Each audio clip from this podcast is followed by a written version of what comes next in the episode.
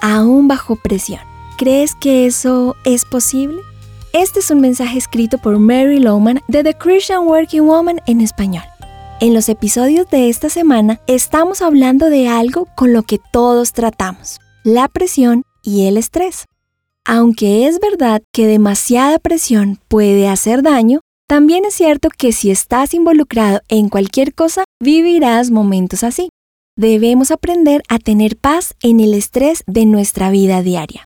Pedro nos habla en la Biblia que el que quiera amar la vida y gozar de días felices, que busque la paz y la siga.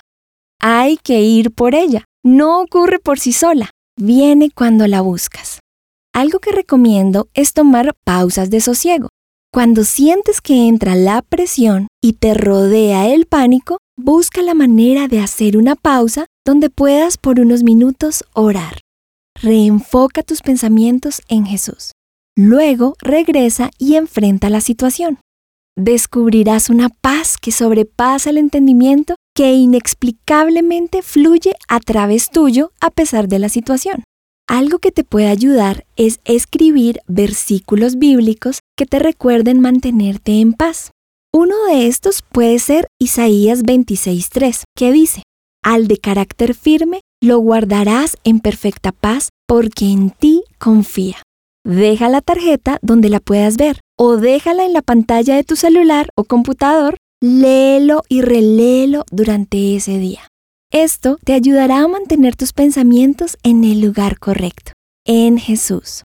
Puedes cantar una canción que te ayude a enfocar tu mente en aquel quien es nuestra paz, Jesús. Puedes pensar en esa canción aún mientras hablas con alguien, al trabajar o cuando salgas.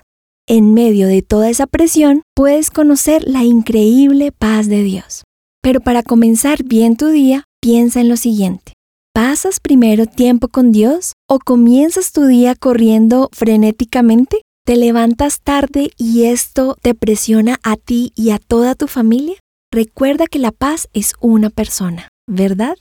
Esa persona es Jesús. Así que ponte sus zapatos de paz y no salgas de tu casa sin hacerlo. Y durante el día, así estés ocupado, toma pausas de sosiego.